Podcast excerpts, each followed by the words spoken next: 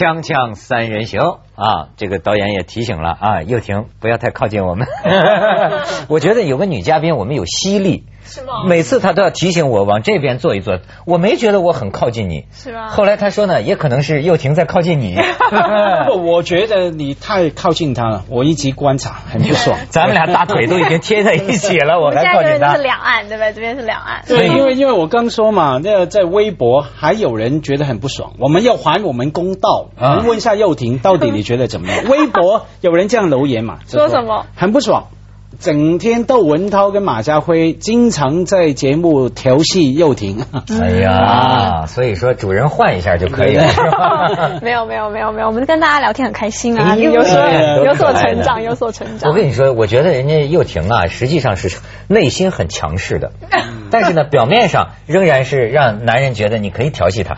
不不，也不能这么说，就是说你拿捏的特别 绝，很绝。其实他每一次我经常发现哈，第一个他心里很强，哎。其实他很想调戏我们，当然压抑住哈，压住。然后第二呢，我我们呃不是我们，他在调戏你的时候呢，他又停着在冷眼看着，心里就想着得了吧，你得了吧，老招数这样子。没错，没对。错，就这说明啊，这个女的即便想调戏也不行，她这个荷尔蒙水平啊，还是顶不过男人的那种狂暴。我我发现很多时候，这女人说男人幼稚啊，女人就会说男人就是荷尔蒙的动物。是是吗？包括有些女性啊，看到有些男人写的小说啊，嗯她就会觉得，就是你写这么多的生殖器官了、我看到的只是男性荷尔蒙，但是男作家觉得还没写够。这个为什么经常是这样啊？是吧？那在过节的时候，是不是女性荷尔蒙要变强一点，才有办法吸引男性？哎，女人是好像还不大受荷尔蒙的影响，更多的是理性，对吗？对，还到最后，我觉得越老，这个脑子控制的比心理控制的多，对不对？就是脑嗯脑子控制我的行为多过于我的心里面。我记得有一个人有一种说法，说是这个男人呢是用呃理智用用理智去思考，用感情去行动，女人正相反，用感情来思考，但是行动的时候，女人很现实。是吧？我觉得应该是这样，尤其是现在这个年龄大了，哎呦呦呦很多事情要三思后行。那现在已经在十思吧，就是想十道才做一件事情。你有太难大了的压力吗？当然有啊，当然有，当然有。那我刚说文涛已经很保留了，他说男人有人这样说是吧？男人用理性来什么思考感情感情用事来行动。对其实这句话还有最后一句嘛，用肉体来。呃，决定一切一切哈，嗯。用身体的需要来决决定一切，而且身体的时候不仅是全身嘛，嗯。是说身体的某个没错，一般某就个部分，白天白天上半身值班，晚上下半身值班。但是到春节怎么值班？有个问题，咱们让幼婷啊看看照片，我不知道台湾有没有这种现象啊嗯。这个年年我们这儿都有。这哥们在这干什么呢？他不是找工作呢。你仔细看那个字儿啊，他是要租个女友啊回家过年。天哪同样这个要求也在女方发出。我们再看下一张。哎，要是他不用租，但我觉得这是虚假广告吧？求租男友回家过年，你知道，呃，我们要谈这个话题，我们有一个女编导叫毕峰啊，嗯。哎，我们这都是挺敬业的哈，都给主持人写一个话题的这个这个自己的理解，哎，我觉得他说的挺有意思啊，他说呀，一般过年回家有两件事儿要聊，一个是房子，一个是结婚或者说逼婚。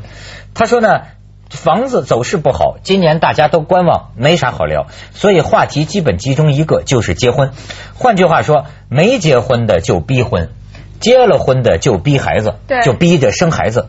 他也碰到这个问题，他说根据我的观察，呃，为什么父母长辈老是每年过年啊，老是给这个晚辈逼婚，弄得他们要租个嗯配偶回家，还有逼生孩子。他说啊，有一个很重要的话题是没有别的话题。对，我就要这样讲，就说表示说这个家庭里面平常不够亲密。你只有，因为你只看到一件事，就是他有没有办，这是很表面的事情。是你不知道他心里面想些什么，你不知道他工作上或者他平常现在烦恼的事情是什么，所以你就只会讲这件事。所以你看，我们这个毕风说逼婚，你看他也被逼疯，逼逼逼逼逼了发疯了对，逼逼疯。他说，你看跟你讲的很有道理。我过去没想过这个事儿。其实啊，两代人之间常年不生活在一起，生活没有任何交集。用我同学的话说，就是跟爹妈不太熟，对，跟父母不太熟，工作呀、时事什么的聊什么都不好沟通啊。所以生活问题是最容易聊深入的话题。没有，我觉得说，除了因为没有其他话题以外呢，还有一个理由，你别忘记，你觉得你被封了，你爸妈也被他的亲戚朋友逼疯了。是吗？他亲戚朋友往往会问他们：“哎，你家里有个小孩啊，你女儿今年结婚了吧？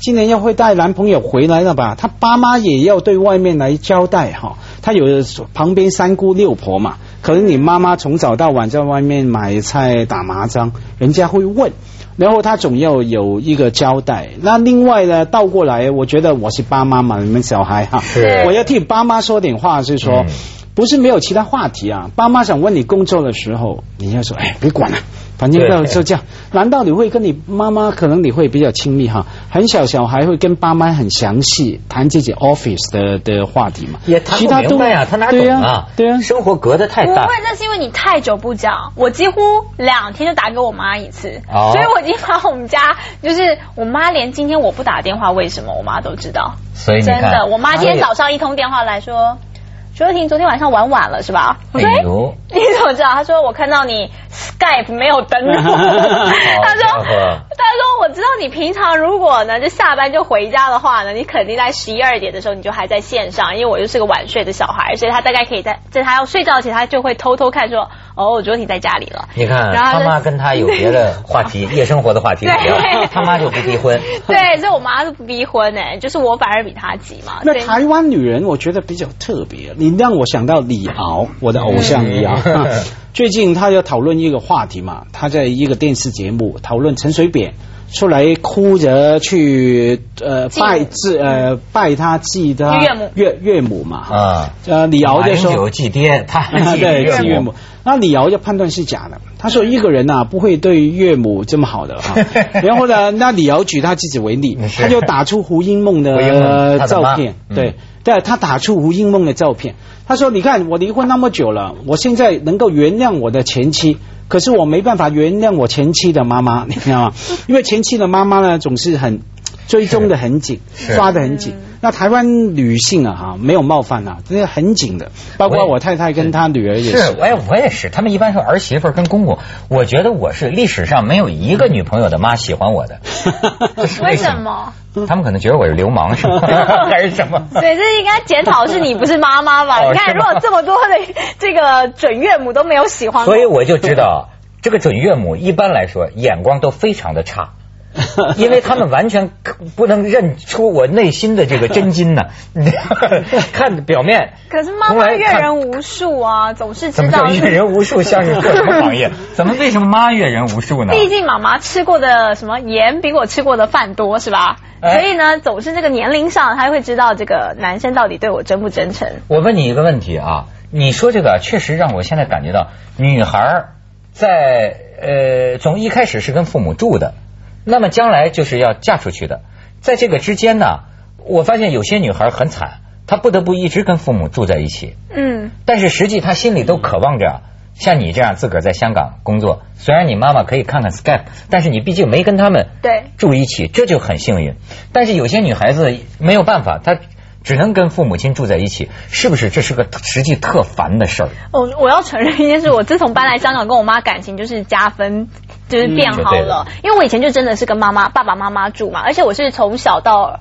二十六七岁都是这样子，就是就一直住在家里，那那就烦了。你什么时候回家啊？你回家做些什么事？你礼拜六、礼拜天怎么规划时间？哇，这妈妈她不是故意的，但你就是这么亲密的人，她看到你什么时候出门，你穿什么衣服出去，她都得多问个一两句，那就难免会有矛盾。所以我倒是觉得，人长大以后真的必须，君子之交淡如水是有有意义的，但不要到水啦，但是必须要有距离，我觉得是没错，你包括你晚晚回家是吧？这妈妈在你屋里坐着等你，和在台湾问一下，这还差差这意思呢，是吧？比如说什么呃小孩啊，连夫妻啊，有研究调查说，分房睡的夫妻感情比较好吗更好。绝对的，绝对的沟通更好小别胜新婚嘛。锵锵三人行，广告之后见。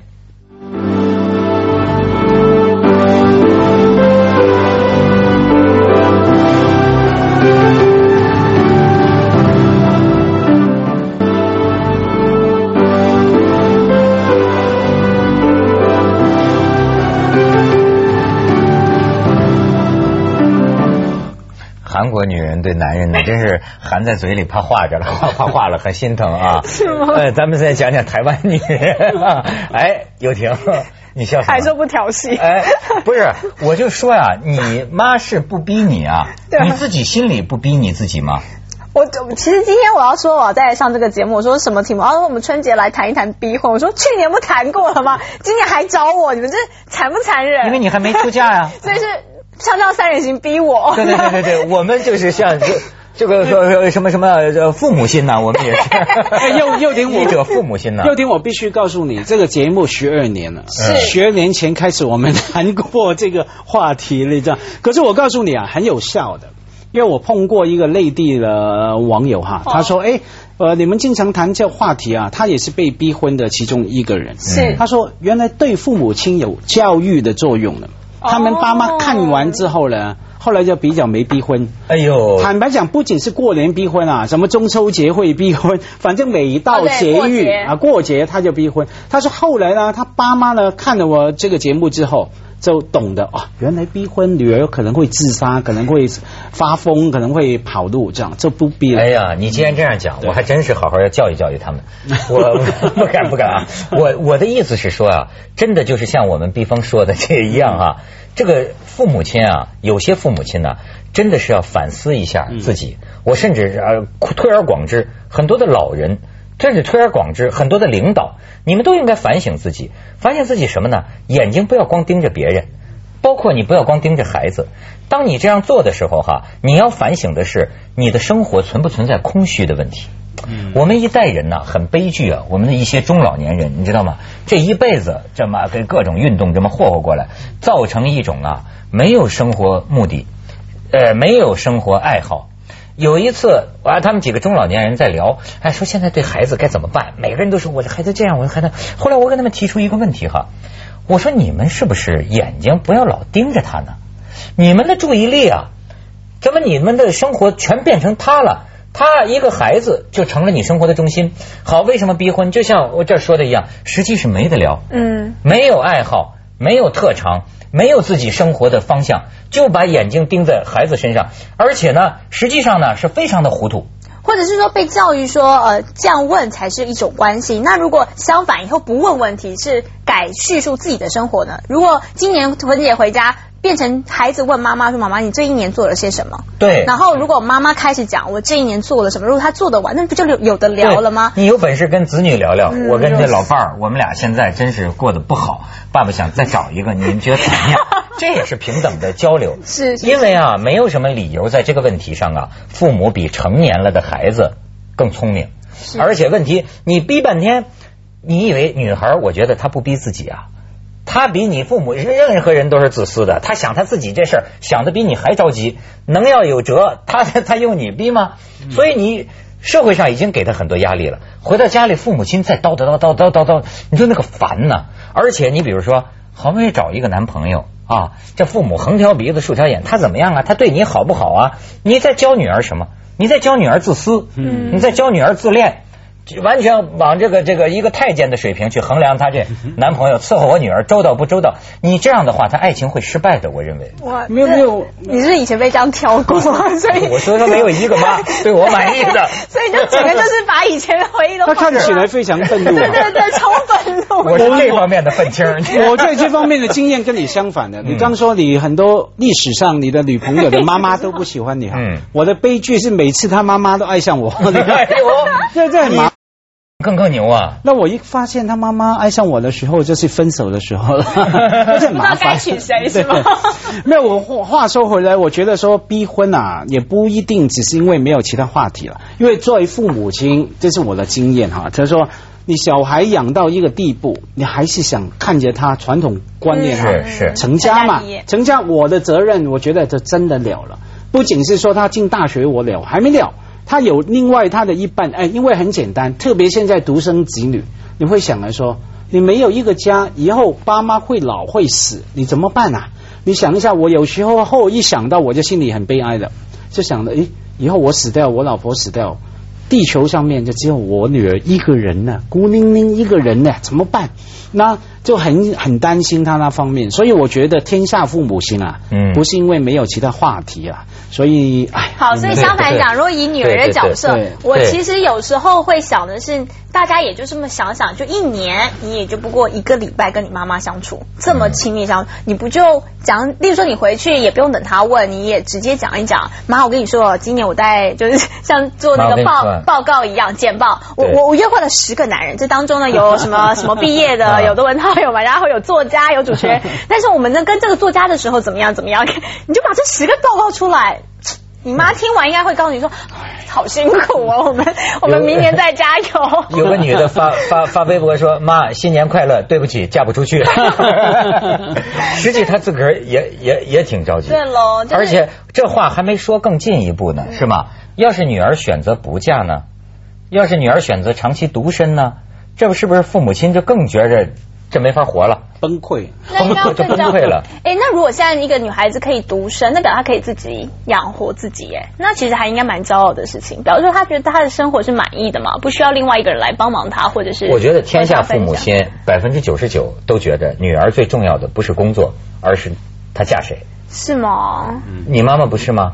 没你妈妈可能跟你混成姐妹了对 对不对对对对对对不对？她，但是她真的就不担心吗？她有没有说，哎，你就这样吧，你就这样，你将来当个老老姑娘，她会怎么？你知道我最近想，我最近我妈一直叫我买房子，然后我就说 对，然后我就说不要，我说那如果嫁一个人也有房子，那我那个房子要怎么样？然后我妈说不要不要，周婷，你就是要买一个房子，然后自己就是你就就是你先把为你一个人的自己打算，你就先别想，她已经根本不寄望我要嫁出去。我发现你是岳母的思维，你妈妈是儿儿儿儿儿女女女儿的思维对，啊。然后我跟我妈说，我就很紧张，就是可能呃有有急过，然后我妈还写了一首席慕容的悲喜剧给哎呦我，说哎呦，哎呀，等这个人就是等了百年，然后他终于等这么一个会来的，但是呢，千万不要急于现在，因为哎呀他在路上。我看上你妈了，我我觉得你妈可能会成为我的第一个，第第一个首女第一个喜欢的岳母，要不那第一个喜欢的岳母 说了，锵锵三人行，广告之后见。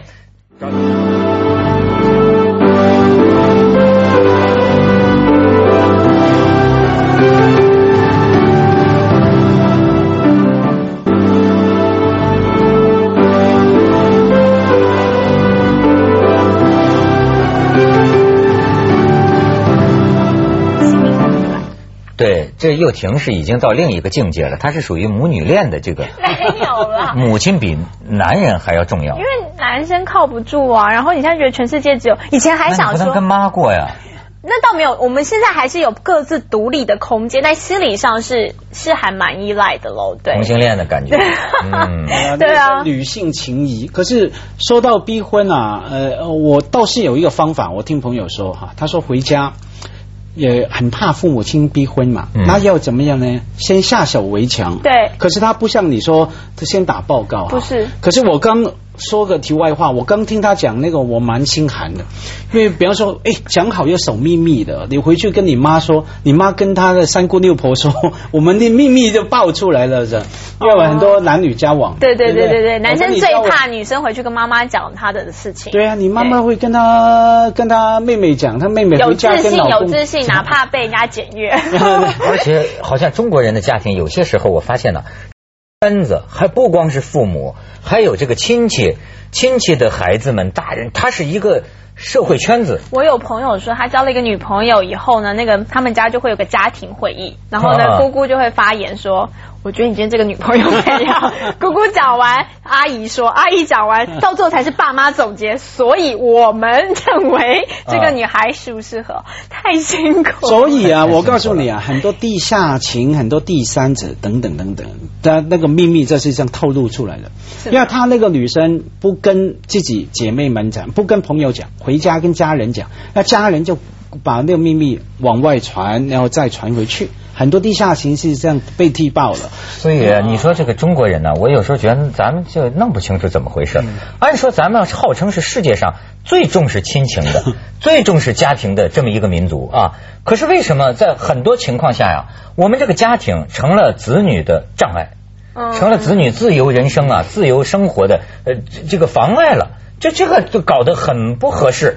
你比如说，好像外国人呢、他们没觉着，你比如俩人谈恋爱，跟你背后那家，你爹你娘。